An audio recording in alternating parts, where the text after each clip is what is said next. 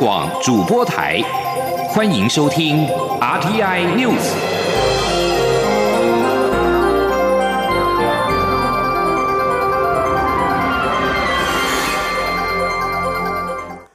各位好，我是主播王玉伟，欢迎收听这节央广主播台提供给您的 RTI News。今天是二零二零年九月四号，新闻首先带您关注财经焦点。投资人抛售近来飙涨的科技股，导致美国华尔街股市三号收盘重挫，创下数个月以来单日最糟表现。而经济数据则凸显了市场对于经济漫长且且艰困复苏的忧心。美国道琼工业指数今天中场下挫了八百零七点七七点，或是跌幅百分之二点七八，收在了两万八千两百九十二点七三点。标准普尔五百指数重挫了一百二十五点七八点，跌幅百分之三点五一，收在三千四百五十五点零六点。以科技股为主的纳斯达克指数大跌了五百九十八点三四点，跌幅百分之四点九六，收在一万一千四百五十八点一点。至于欧洲主要股市，三号也是收黑，主要是美国股市平创高峰的动能动能顿时泄气，以及科技股带头走低所导致。据将焦点转回国内，口罩国家队佳利公司八月间进口了三百三十七万片中国制的非医用口罩，混充医用口罩部分流入了实名制通路，问题口罩都印有 Carry Max 钢印。九月四号起开放换货，食药署三号表示，目前已经要求厂商停止生产与出货，同时正在与检调追查口罩的流向。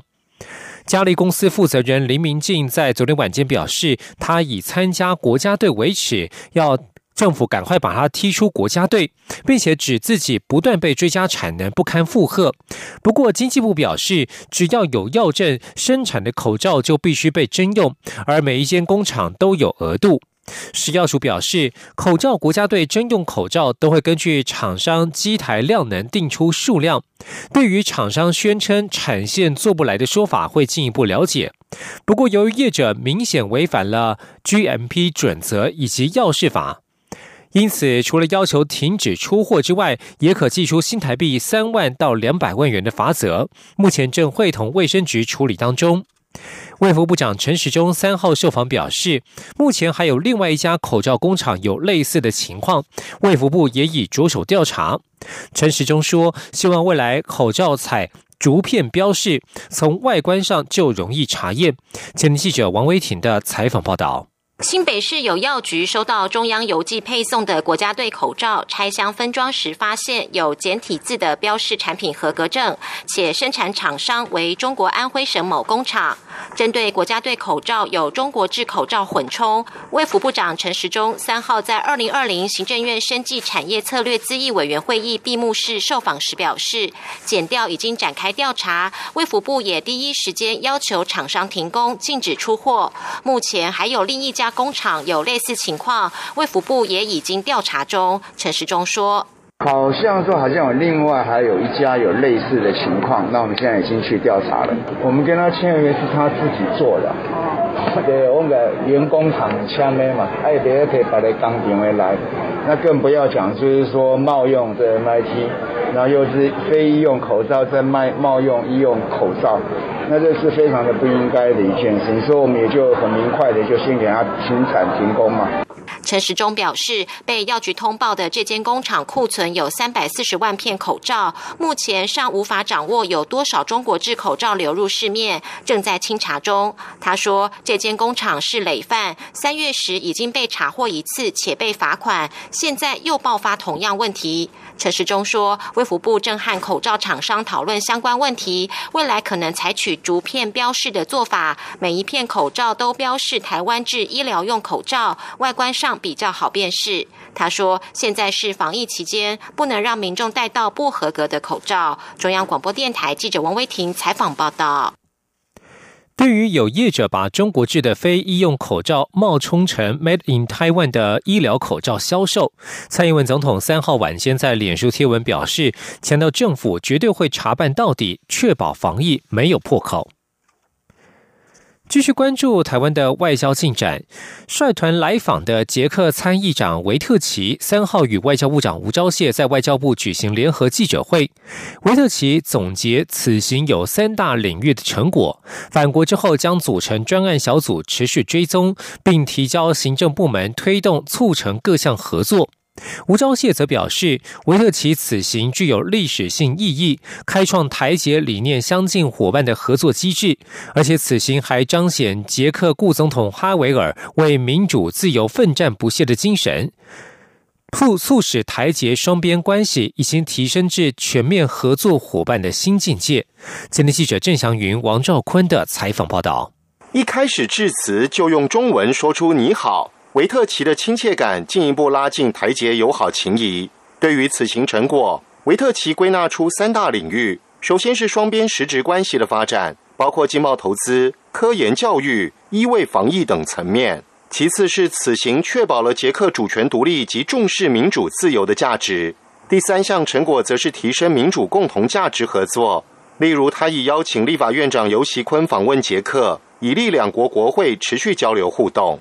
尤锡坤致辞指出，维特奇在立法院发表撼动人心的演说，展现文明国家风范，有如春天的太阳温暖；而中国外长王毅的粗鄙恫吓，有如冬天寒风，令人不舒服，已引起德法等国纷纷声援捷克。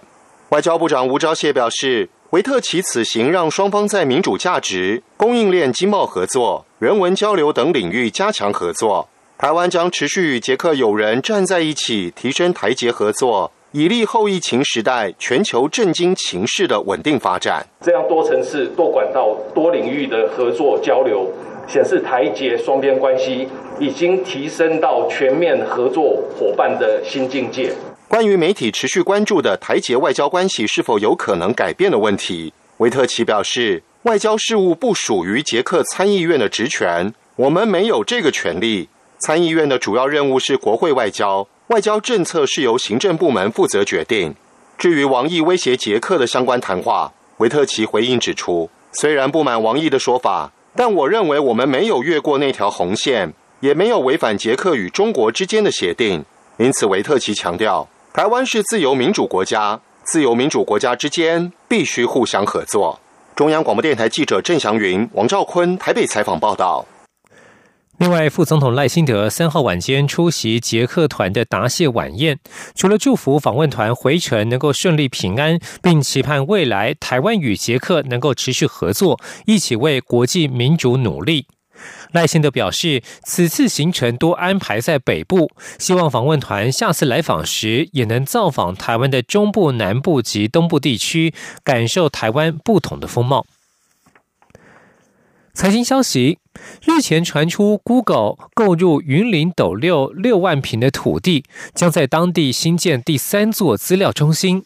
Google 台湾总经理林雅芳在三号于二零二零智慧台湾计划线上发表会当中证实，确实有在云林购买土地，主要是为了因应 Google 未来的发展，但是相关建设及细节则是并没有明确透露。前天记者杨文军的采访报道。Google 在二零一三年于彰化彰滨工业区启用首座资料中心，二零一九年九月又于台南购地，将设立第二座资料中心。近日在传 Google 在云林斗六购买六万平土地，将打造第三座资料中心。Google 台湾总经理林雅芳三号证实，购地是为应应 Google 未来在台湾持续成长的需求，但目前尚未有建设时程和相关细节。他说。说，另外相信大家上周都非常关心我们资料中心的发展近况，在这里简短的跟大家确认，我们近期已经在云林地购地，以应应我们未来在台湾持续成长的需求。不过目前尚未有时程和建设相关的细节，日后有机会有进展再跟大家说明。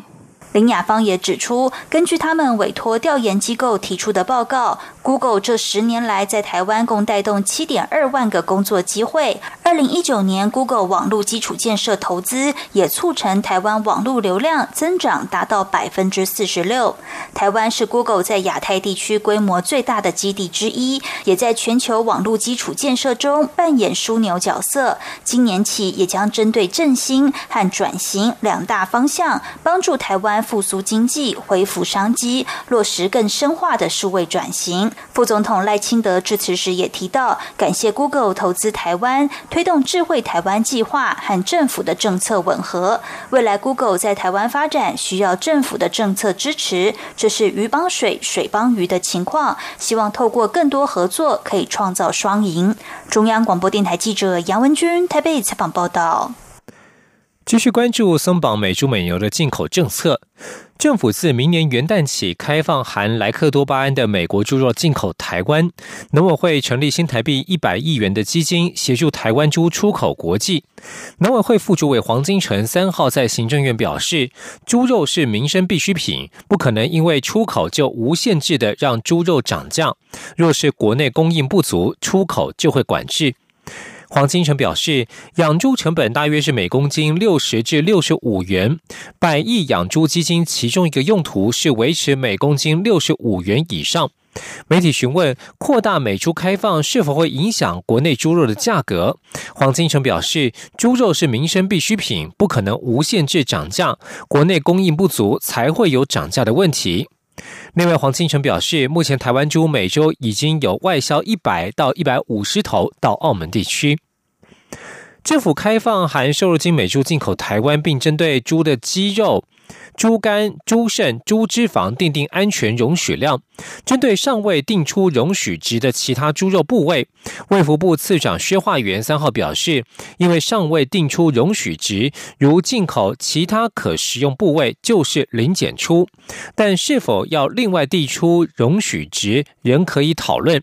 今天记者王维婷的采访报道。政府明年元旦起开放含莱克多巴胺的美国猪肉进口台湾，并参考 Codex 针对猪肌肉、猪肝、猪肾和猪脂肪定出容许量。农委会副主委黄金城三号在行政院会后记者会表示，没有定容许量标准的其他猪肉部位或内脏，如果进口就是零检出。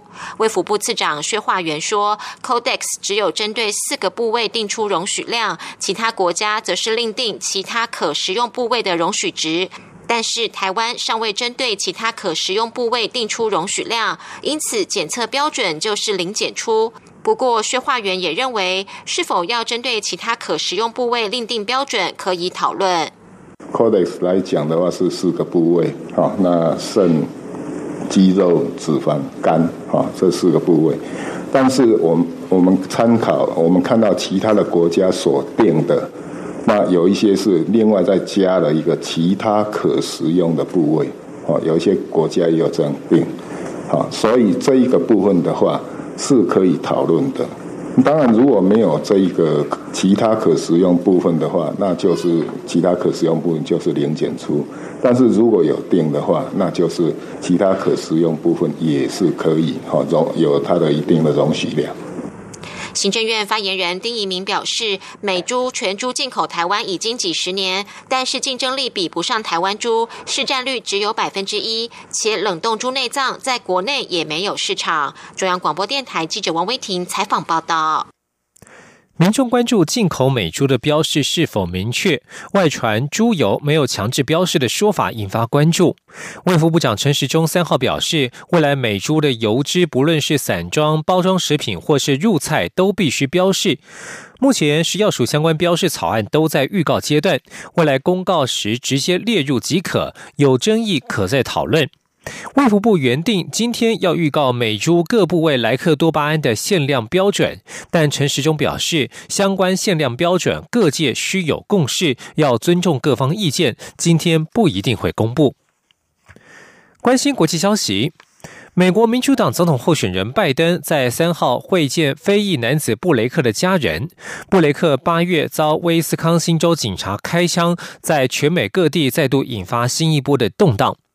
这场私下会面是拜登威斯康星州之行的首站，地点位在密尔瓦基机场的一座建筑物当中。拜登竞选阵营表示，拜登协同妻子吉尔和布雷克一家四口见面。拜登稍后将在威州基诺沙市召开一场社区会议。八月二十三号，布雷克遭一名白人警官从背后开枪，导致他从腰部以下瘫痪，并引发好几天的示威行动，抗议这座城市和全美各地的警察暴行，而种族议题也成为选战的焦点。而美国近来种族冲突不断，最新一起事件发生在本周。影片显示，纽约州警方三月在道路上执行时，以防兔面罩套住四十一岁的非裔男子普鲁德的头部，并且将他的脸强压在地上。他在被拘捕后的一周死亡。纽约州检方正在调查这一起事件。这里是中央广播电台。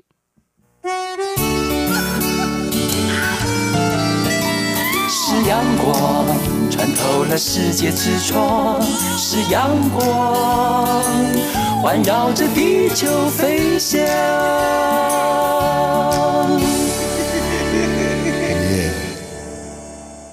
各位好，我是主播王玉伟，现在时间是上午的六点四十五分，欢迎继续收听新闻。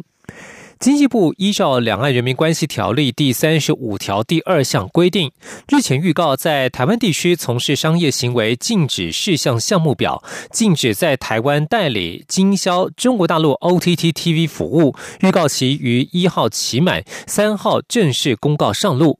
而中国爱奇艺在台代理商 OTT 娱乐也宣布裁员，放弃爱奇艺品牌代理服务，且爱奇艺会员经销业务也从即日起停止。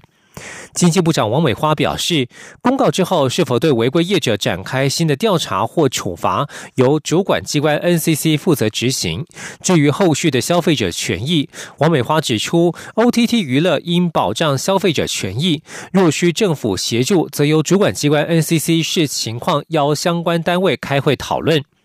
OTT 娱乐董事长范立达三号表示，对于禁令虽感无奈，但仍然必须遵守，会对法令生效日之前的消费者权益负责到底。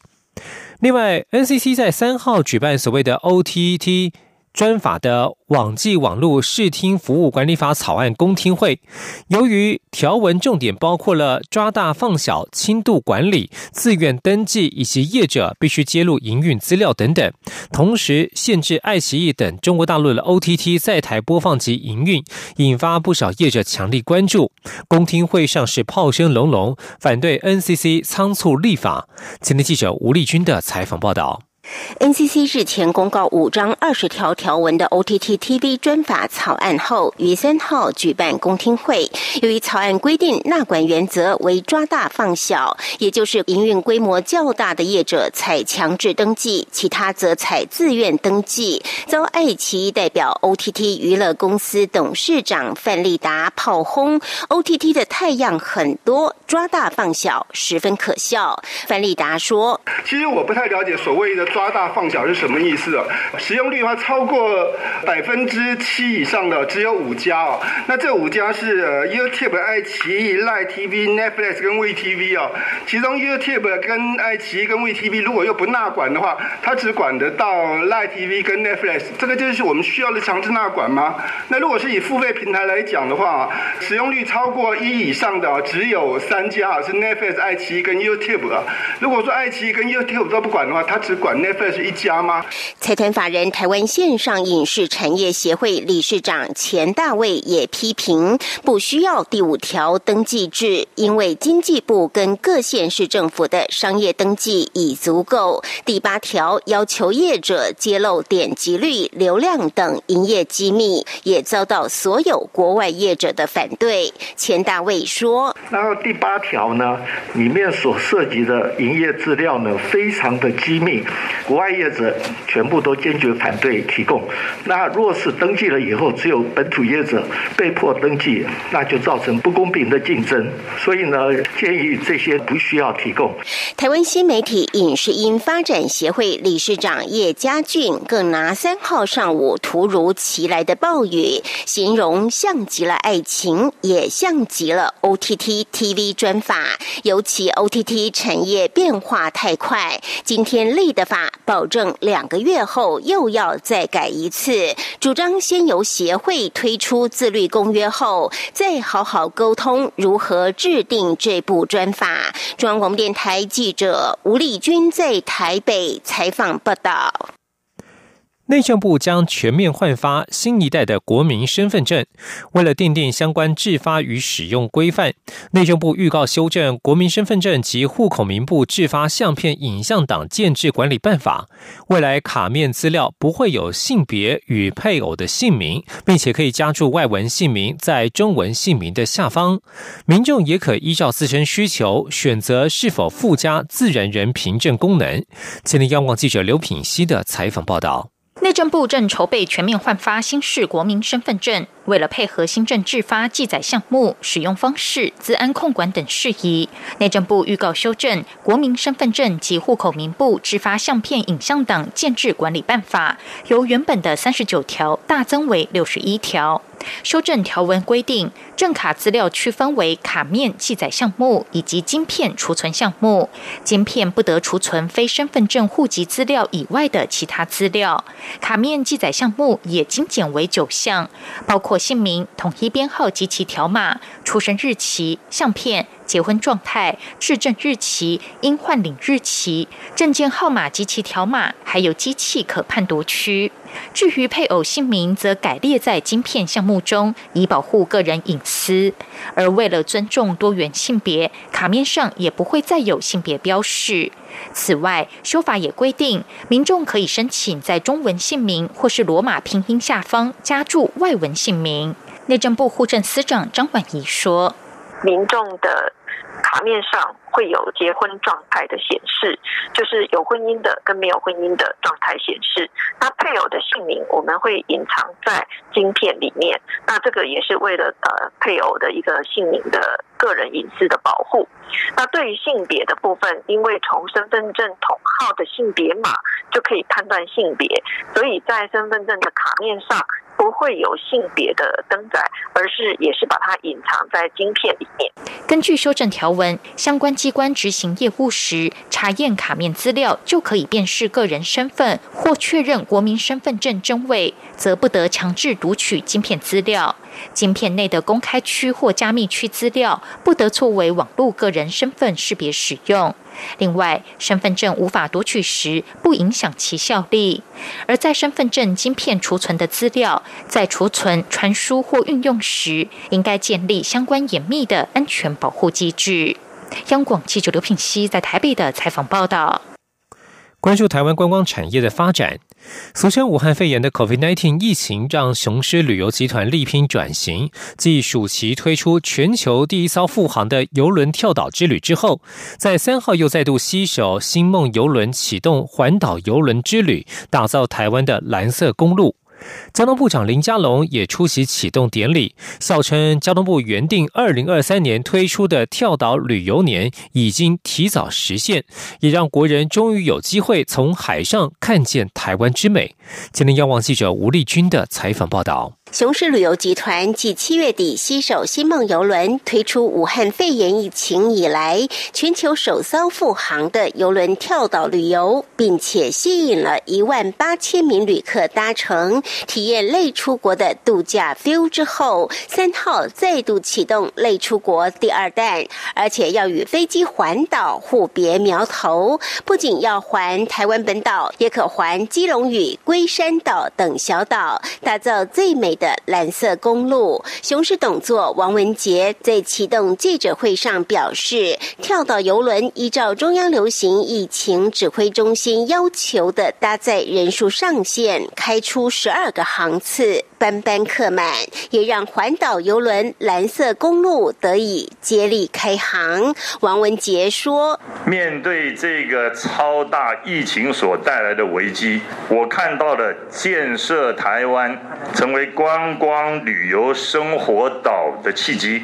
我乐观的预测，国旅盛世的全面到来，至少这是一个起点。这就是人民的力量。”今天很高兴又能代表旅游及邮轮产业界宣布我们环岛蓝色公路的启动。交通部长林佳龙则指出，台湾是美丽宝岛，也是海洋国家，但是国人却很少从海上欣赏台湾的婀娜多姿。如今大家终于有机会从海上看见台湾之美，也让交通部原定二零二三年推出。出的跳岛旅游年提早实现，林佳龙说：“这是一趟啊，发现台湾之美的游程。我可以想象，在四百年前啊，当荷兰人在我们的东岸看到了台湾，就喊出了伊哈佛摩萨。那可是我们台湾人很多的都不知道台湾到底长成什么样。那也因此，我把二零二三年定为跳岛旅游年。”没有想到啊，这个疫情一冲击，提早来临。不要紧，我想台湾人啊，再怎么样恶劣的环境，我们看到的都是机会。环岛游轮将于十月二十二号首航，预计停靠基隆、台南、澎湖、高雄及花莲，行程从四天到六天不等，其中六天五夜最低价不到新台币一万元。中央电台记者吴丽君在台北采访报道。文教消息：一手大学国际企业经营学系的九名学生，今年暑假组团到屏东县富田国小，带领学童在寓教于乐当中学英文。来自印尼三年级的学生辛维尼表示，因为想要学习独立，所以来台湾已经两年都没有回到印尼。这次到屏东和台湾的小朋友互动，感到很开心，也留下许多难忘的回忆。今天记者陈国伟的采访报道。一所大学国际企业经营学系与屏东县富田国小合作举办为期两周的国际青年英语服务营。九名艺大学生有两位是印尼人，四位越南人。团队设计文化分享、带动唱、小饼干烘焙、艺术与科学等活动，并与富田国小的老师一同设计教案，让学童能在玩乐中开口说英语。印尼生辛维尼说：“他发现高年级的学生多少都听得懂他们讲的英语，只是比较不敢开口讲，而令。”他最难忘的是，有两个小男生一餐可以吃两个便当，还能帮忙把其他同学吃不下的部分都吃掉，让他很惊奇。小朋友努力学习。希望你们可以多多练习英文。他也提到自己来台两年，在寒暑假都没有回去印尼，因为想学习独立。爸妈也尊重他的决定。来自越南的武士美信则表示，当老师是他小时候的梦想，所以好高兴有这次机会能到偏乡学校服务，而且和团队伙伴在宿舍不断排练教学方式，也熟识了不同国家的同学。我很想你们，我很喜欢你们写的卡片。另一位越南生邓成国荣说：“刚开始小朋友都比较害羞，几天后交流就变得热络，也让他觉得很有成就感。今年过了个充实的暑假。”中央广播电台记者陈国伟台北采访报道。国际消息：德国当局二号证实，俄罗斯反对派领袖纳瓦尼遭诺维乔克神经毒剂攻击。俄罗斯克里姆林宫表示，责怪俄罗斯毫无道理。西方国家对此事的谴责，引发俄国股会是重挫。俄罗斯汇部卢布汇价应声走贬至今年疫情高峰时期以来的最低水平。三号早上报一欧元兑八十九卢布，以及七十五点四卢布兑换一美元。在德国宣布纳瓦尼遭毒害之后，莫斯科股市也重挫超过百分之三。三号再下跌了将近百分之一。克里姆林宫发言人佩斯科夫表示，不希望在德国及其他欧洲国家伙伴急于做出某种论断。他表示，对俄罗斯的指控毫无道理。在德国总理梅克尔宣布柏林已经明确证明纳瓦尼遭神经毒剂攻击之后，梅克尔如今面临越来越强大的压力，要他改变模模棱两可的立场，对俄国强硬起来。飓风娜娜的暴风圈三号凌晨从中美中东海岸国家贝里斯沿海登陆，预计将接连侵袭中美洲其他国家。各国现在严阵以待。美国国家飓风中心在贝里斯当地时间午夜刚过不久之后表示，最近从热带风暴升级成飓风的娜娜已经在贝里斯城镇丹格瑞克和小村庄普拉森西亚之间登陆。飓风携带的强风豪雨已经摧毁了洪都拉斯的观光景点海湾群岛，在岛上和洪都拉斯若干地带灌入了大量洪水。当地民防组织表示，风暴可能会对中美洲国家瓜地马拉、萨尔瓦多共和国和洪都拉斯造成严重的灾损。一名救援人员表示，黎巴嫩搜救队三号在贝鲁特住宅区一栋倾倒的建筑物瓦砾堆当中侦测到生命迹象。贝鲁特港区八月四号发生大爆炸，受到重创，约一百九十人丧命，三十多万人无家可归。媒体报道，如果还有人活着的迹象，那么搜救工作可能还需要耗费数个小时之久。以上新闻由王玉伟编辑播报，这里是中央广播电台。